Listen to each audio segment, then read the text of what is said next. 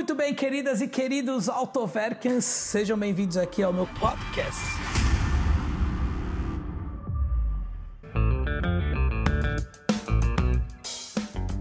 Sejam muito bem-vindos a mais um podcast e a um vídeo exclusivo para quem é membro desse canal. Se você não assistiu ou não ouviu o primeiro podcast que nós estamos falando do Resto de Rico, acessa aí que você vai ver tanto lá no nosso, na seção de membros, no YouTube, quanto no podcast em todas as plataformas, não é isso, Vini? É tem isso, na Apple? Plataformas. Tem na Apple também. Tem no Google? Tem no Google também. Tem no Deezer? Tem no Deezer também. Tem no Spotify? Tem tudo. Todas. Todas as plataformas, até outros que eu não sei o nome. E sempre sai ali depois do, do episódio no canal. Então todos os vídeos estão lá em formato de podcast. É isso aí. Então, vou introduzir de novo. Esse é meu amigo Vini, um autoverca querido, virou um amigo aqui do meu amigo pessoal. E nós gravamos o primeiro podcast falando sobre a ideia do Red Rico, o que é um Red Rico, é, como que a gente pode entrar nesse universo do Red Rico. E agora nós já estamos partindo do, do, do momento que comprei o resto de rico. Fiz lá a pré-compra, fiz o, o laudo cautelar lá na supervisão, fiz o seguro lá no Franqueira, troquei os pneus lá na Ralidu, fiz a pré-compra lá na Trophy Garage, né? fiz a pré-compra da blindagem lá no Grupo Eleven. E agora? Estou usando o carro. Não é isso? É Todo isso. Serelepe, dia a dia. É isso, estou usando o carro, o carro está funcionando bem, o carro está ótimo, passou por todas essas provas, só que o carro quebrou. Deu a primeira cagada. Mas você sabe que isso é um problema. Né? O primeiro resto de rico, você é casado, né?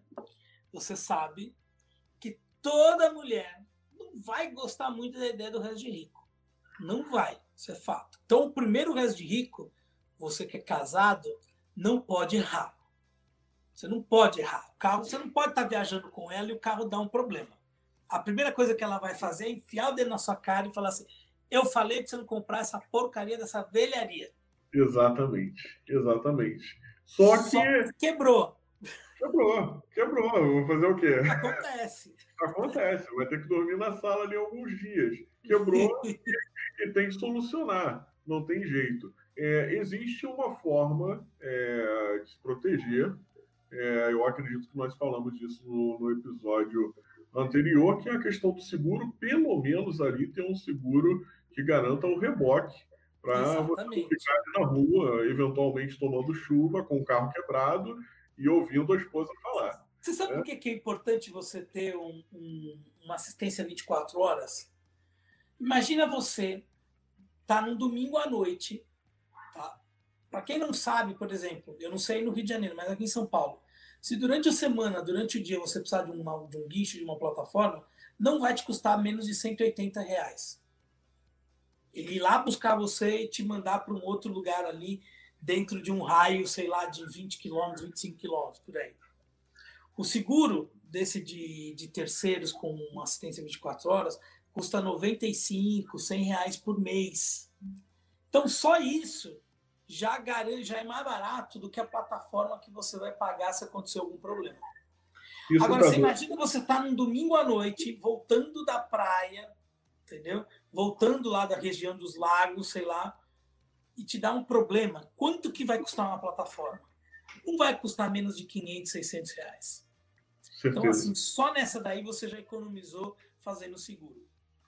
Isso sem contar ali que, é, não sei em outros lugares do Brasil, mas aqui no Rio de Janeiro não é nada interessante você ficar parado é, na rua, é. principalmente ao lado de um carro que, sendo um restinho de rico, vai chamar a atenção, né? E que algum é, meliante possa entender que é, você tem uma condição ali interessante para ele, que possa é, é, te abordar, né? Então, eu acho que o seguro ele cobre todos esses riscos para que você tenha assistência o mais rápido possível.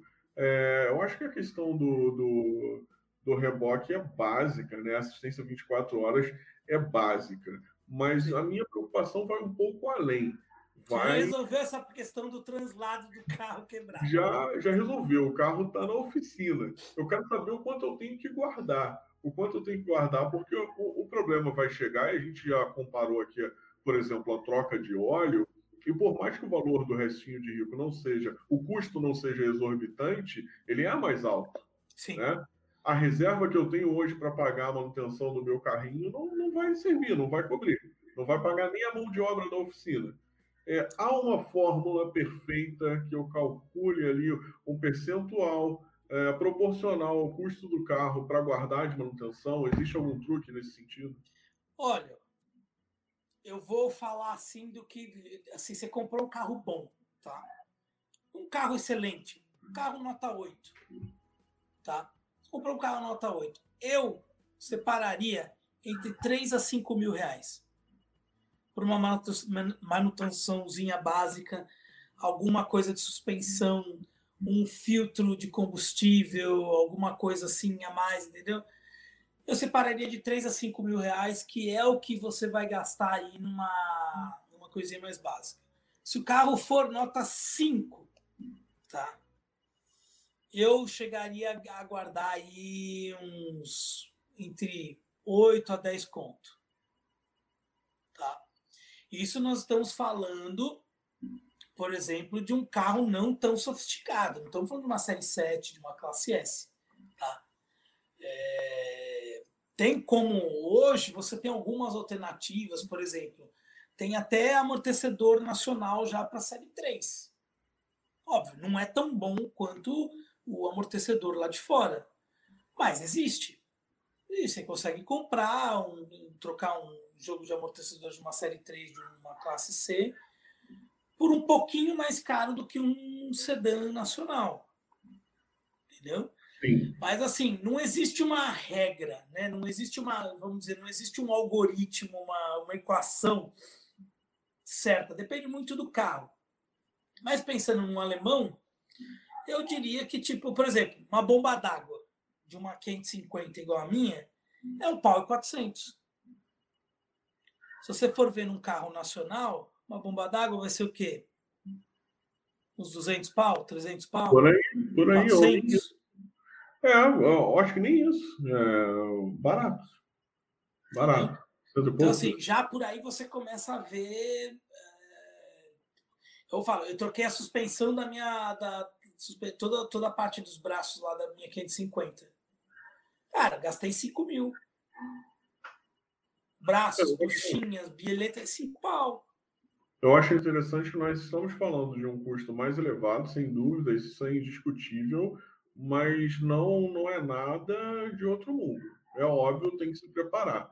Não dá é para ficar ali contando moedas, para fazer essa manutenção, deixar esse carro parado, é não cuidar do carro ali. Eu acho que essa definitivamente não é a proposta. Agora, tem um cuidado também, além do custo de peça que nós estamos falando, é da manutenção. A, a, quem deixar esse carro, né?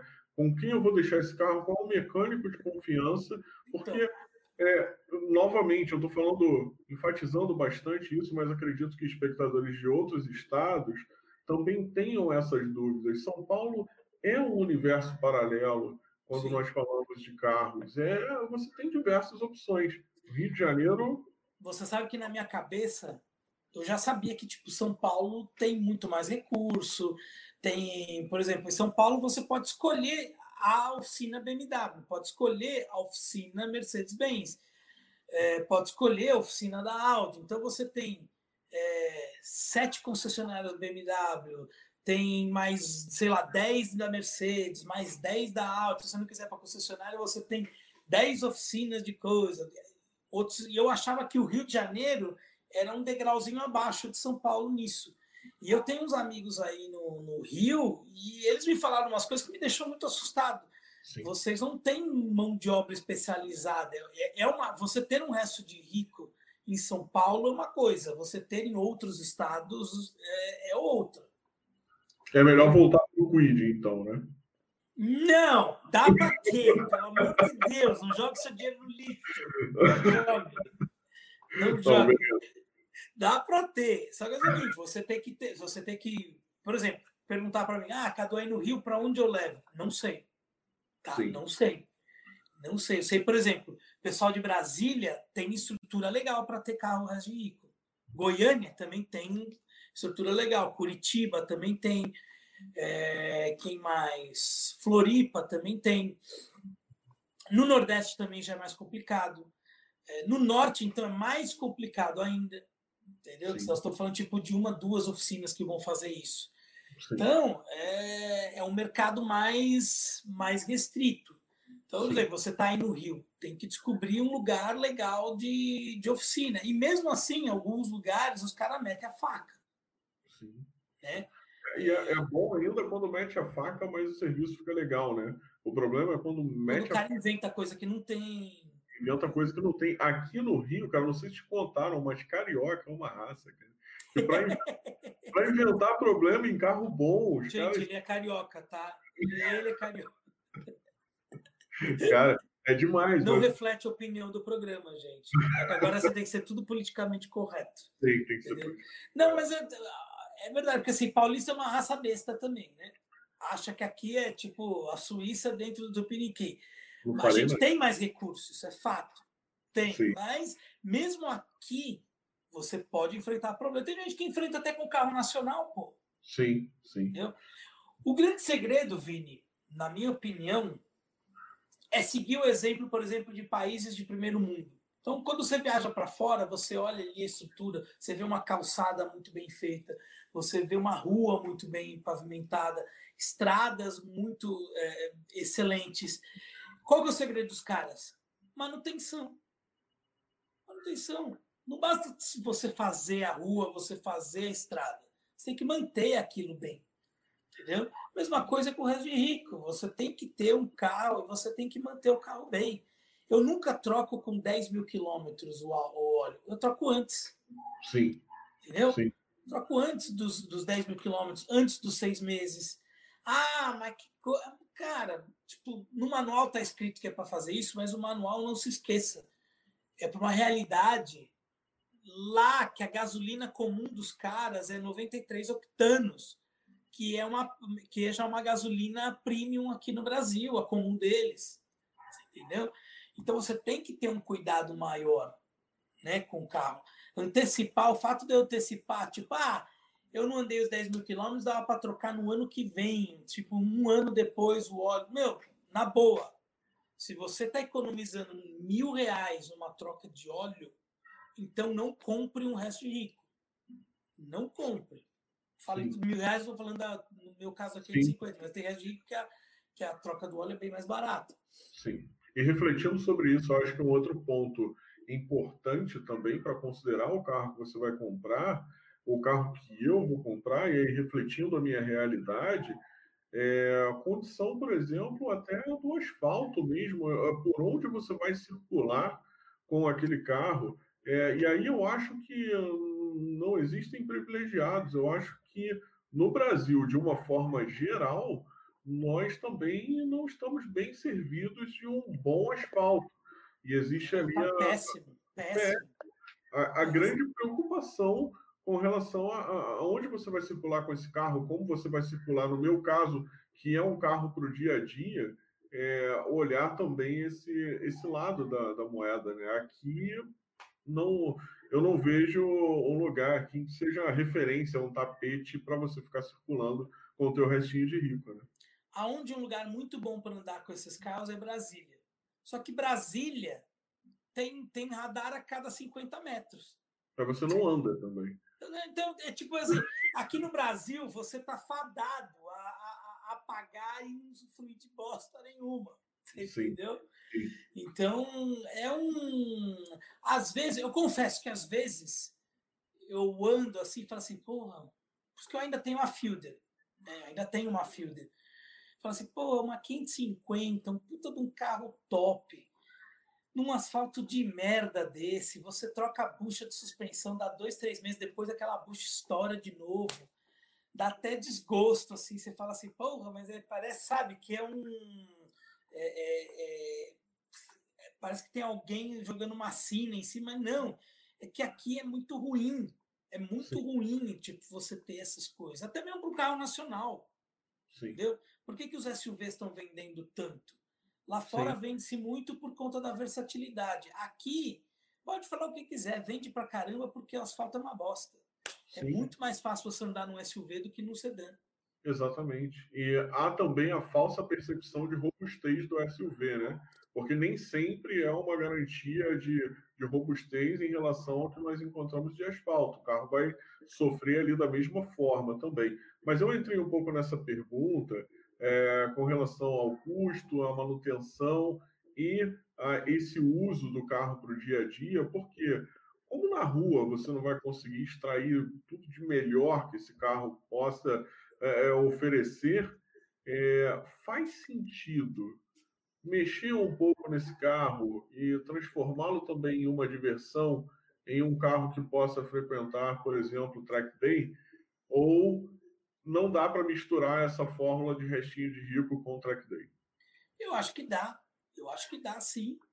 Eu já andei uma, duas vezes em Interlagos com a minha ex 540. Mas assim, quando você fala em track day, é aí nós estamos falando de outro nível de gastos. Né? Por exemplo, você vai, você vai com um pneu de rua num autódromo, cara, aquele teu pneu vai para o saco fácil, vai rapidinho, freio, né? Por quê? O freio do carro não é dimensionado para aquilo. Você ficar acelera e freia, acelera e freia, acelera e freia. Uma hora o freio não, não, aguenta. Sim. Então, assim, ah, se você tem disponibilidade financeira de tipo, ah, vou trocar um. Vou trocar pneu vou fazer uma revisão no freio, trocar uma pastilha. Putz, dá para fazer. Se o carro estiver bem, dá para levar. então, aquele Mas assim, tudo depende do teu Sim. do quanto que você está disposto a gastar. Os valores que nós falamos seriam partiriam para uma outra realidade se eu tivesse esse propósito com o carro. Sim, sim. Mas aí nós estamos falando o seguinte: para qualquer um que for levar o carro para a pista, é, você vai, vai, vai ter um gasto muito elevado. Por que, que você não vê em track day Ferrari? Ferrari quebra muito o custo dela para uma troca de embreagem, uma troca de, de pneu, uma troca de disco, uma troca de pastilha. É caríssimo. Caríssimo. Por que você vê tanto Porsche na, na, na track day? É caro, mas não é tão caro quanto a Ferrari. E outro, o cara vai dirigindo, anda no autódromo, depois volta dirigindo e ainda vai jantar com a mulher à noite. É verdade, é verdade. É, é um carro que, que, se comporta muito bem nas duas situações. É, olhando também por, por, esse lado, Cadu, é, então eu acho que cada vez fica mais restrito pensar no restinho de rico como o único carro. Pelo menos é a conclusão que eu chego. Cada vez mais restrito. É, você tem dificuldade de asfalto, tem dificuldade do custo, é, enfim, são diversas limitações. É, o Resto Rico não é para o, não é para ser o carro do, do dia a dia. É, assim, se não houver opção, acho que pode ser o único carro, mas não é para ser o carro do dia a dia, né? Eu acho que essa é a conclusão não, eu, eu tive a minha 540 por quase cinco anos, tá? Depois eu comprei outra, tudo, fiquei com duas, é, mas por dois anos da minha vida foi o meu único carro. Eu ia trabalhar com o carro, passear com o carro, ia viajar com o carro, ia comprar pão na padaria com o carro, é, ia sair à noite com o carro. Então, assim, é, dá para ter, mas aquele meu carro estava muito bom. Eu antecipei muitas manutenções nele. Tem até aquele vídeo que eu falo lá, gastei 100 mil com a 540. Pois é. Nossa, que absurdo! Mas aí você vê, tipo, coloca no, no na ponta do lápis. É, documentação desses anos todos, seguro desses anos todos, é, upgrades que eu fiz no carro, então o preço do carro, então tudo vai aumentando. Então não tem jeito. É... Mas foi o que eu te falei, voltando, você falou de ser o único carro. Eu tenho a 550, minha mulher tem uma Outlander, eu tô com a Fielder ainda. Às vezes eu tenho vontade de vender a Fielder e comprar um outro resto de rico ou ficar só com a 550, mas aí me bate aquela coisa, nossa, mas porra, eu não. O, o, o país não merece um carro desse. Para ser bem falando no português bem claro. Entendeu? É um carro muito bom. São carros muito bons por uma merda de asfalto que a gente tem. Para ser maltratado Sim. assim. Você ir num, num, restaurante, o vale te pegar e te, e te acertar um, um para-choque, aí a pintura do para-choque não vai custar 200 reais. Porque ele tem os encaixes diferentes, tem o, o, o sensor de estacionamento, Sim. dependendo do carro, tem câmera. Pô, vai custar uma nota. Então, isso tudo dá uma desanimada? Dá, mas assim, a gente gosta muito de carro. O prazer que eu tenho de dirigir esse final de semana, eu fui até o interior de São Paulo, nossa, toda aquela coisa que você fala assim, nossa, meu, me dá um desânimo, é bucha, é, não sei o que da suspensão. Quando eu pego a estrada, putz, Passa. Cara, a hora que eu estou dirigindo, acaba todo esse sentimento. É isso. Agora, quando quebra, Cadu, eu, por exemplo, no meu carro, é, quando quebra alguma coisa, não é só oportunidade de consertar, mas é a oportunidade de gastar um pouquinho mais de dinheiro é, mexendo no carro para que ele fique um pouco melhor. Né? É, isso faz sentido também no restinho de rico, até porque é um carro de, às vezes, até é, passados uma década, e você quer modernizar alguma coisa ali no carro, trazer um pouco de modificações, tirar um pouco da originalidade do carro e entrar com um sensor, uma câmera, uma central multimídia. Isso combina com o resto de rico, porque eu acho que tem ali uma linha tênue entre muito sensível entre modificar o carro e modernizar e estragar o carro. O que, que você acha? Eu concordo, só que eu acho, por exemplo, voltando à minha 540, tá? Era um carro que já tinha TV na época. Sim. Tá? O multimídia dele já tinha TV. Só que nós estamos no, no, em 2020. Então, o sinal de TV dela já não funcionava, porque não tem mais sinal analógico. Então você tem que pôr um, um, um é, como é que chama? Receptor digital para ter o sinal. Eu fiz isso. Outra coisa que me irritava um pouco no carro, pô, você quer ter um GPS, Waze ou Google Maps. Eu não tinha, coloquei um espelhamento no carro, no multimídia, então aí eu passei a ter passei a ter um multimídia no carro. É que mais? Ah, você comecei a levar muita multa de ficar falando no telefone. Cara, meti um Bluetooth áudio. Então você acaba trazendo um pouco para a modernidade, queira ou não, isso faz uma diferença hoje, entendeu? Eu na minha 540 2003, eu assistia Netflix. E é entendeu? sensacional, né? Então é, você consegue trazer o carro um pouco para mais pro, pro, pro ano 2020.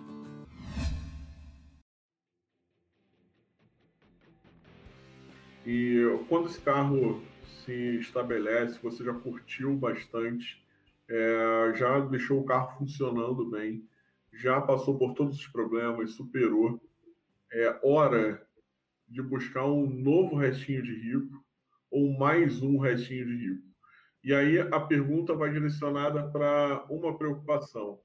É, esse carro vai precisar de um novo comprador, que dificilmente vai querer pagar o que você gastou nesse carro. Né? É, isso faz parte do, do, do, jogo ou é mais interessante você realmente abraçar esse carro, deixar na família, ficar com ele? É, o que, que faz sentido? Ter o um próximo restinho de rico, desfazer e não se preocupar com o valor uh, que foi investido nele? Que faz sentido nesse ciclo? Cara, assim, é... só para finalizar a questão do upgrade, eu lembrei de um negócio a 1550 ela tem o som da Harman Kardon, Prologic 7, que você consegue simular até um concert hall, um teatro. Eu, eu sou um cara que quando estou no carro eu gosto de ouvir música e eu gosto de ouvir música com qualidade, não é aquela coisa de pancadão, mas assim, Sim. assim quando você ouve em alta definição. Sim. Um carro com um som desse é extraordinário. Para você fazer isso num carro nacional, você vai ter que pagar aí sério mesmo, por volta de 7, 10 pau para você fazer um som para chegar perto. Toda a parte de isolamento, de preparação, não é só o som, né? É toda a estrutura carro para receber o som. Exatamente. Então, assim, é... agora respondendo a tua questão, tem gente que faz upgrade de um monte de coisa. Tem que levar em conta que os upgrades é, são coisas que você fez. Então, por exemplo, eu coloquei freio esportivo no carro dificilmente vão me pagar por isso, tá? Mas se o carro estiver bom, esse carro tem que valer mais que os outros. Tem que valer mais que os outros. Eu nunca tive problema de vender carro nenhum na vida. Nunca. Nunca. Aliás, a maioria das vezes eu nunca quis vender o carro. A pessoa que veio e falou assim: Meu, não quer vender o carro, não quer vender o carro, começa a encher o saco. E tudo bem, tem, tem a facilidade, porque eu tenho o programa, todo mundo me conhece, aquela coisa toda, e tem quer, tipo, ah, quero comprar o carro do Cadu, porque o carro do Cadu é, é bem cuidado. Tem isso também, entendeu? Mas assim, você vai pagar caro, mas você vai pagar bem, entendeu? Uma coisa é você comprar, por exemplo, um resto de rico por 50 mil e ele está muito bom, outra coisa é você comprar o resto de rico, mesmo o resto de rico, por 30. Às vezes esses 20 mil, você não consegue fazer com que o de 30 fique igual o carro de 50. Não, dificilmente. Eu, eu lembro de, de uma, uma saga aí das antigas que até mesmo quando você tentava igualar a pintura do carro, quando você é, tentava. Fica difícil. A qualidade estrutural do carro você não, não, não consegue. É, é bem difícil. Por exemplo, aquele Audi A6 eu comprei por 5 mil. Eu estou falando dele, inclusive. Então, eu sabia. Aquele Audi A6 eu comprei por 5 mil. Em 10 parcelas, 10 chequinhos de 500. Porra, mas... já não aguentava mais ver aquela merda. Se eu tivesse comprado um Audi A6 de 20 mil bom, ou um de 25, assim, tipo, top, teria, teria saído mais barato que o de 5 mil. Sim. E eu lembro que no final. Mas vocês também não iam ter se divertido como se divertiram. Não, isso é verdade. Isso é verdade. Eu, eu lembro que no final o carro era bonito, era muito bonito, mas você olhava para o carro e ele ainda não estava 100%. E era nítido. Sim. Era mas enfim. Porque tem carros que acontece. Aquele carro foi um carro bem cuidado pelo primeiro dono. Depois daquilo foi degringolando. Então, para você fazer o carro ficar bom de novo, putz, é muito difícil, cara. Muito difícil. É igual uma pessoa assim que ficou a vida inteira fumando, bebendo, usando droga, e chegou nos 50 anos acabar. Depois disso, meu amigo, não volta mais. Melhor então pagar caro no momento da compra do que pagar barato. E o caro não vai sair caro. Não, é. É isso. Entendeu? É isso. O contrário. Né? É esse conceito que as pessoas precisam entender aqui no Brasil, que você precisa valorizar o que é bom. Sim. Entendeu? Valorizar o que é bom. Então, hoje eu estava num, num, patrocinador lá na Autofi Garage, eles estavam fazendo a pré-compra de uma Vogue 2012 TDV8 com 30 mil quilômetros. O carro estava zero. Zero. O cara estava pedindo 15 mil reais a mais do que a tabela. O cara comprou. Por quê? Ele sabe que se ele pegar uma de 15 mil reais a menos, tiver que mexer um monte de coisa, não vai estar igual a outra. Sim, sim, sem dúvida. Então a gente precisa valorizar o que é bom.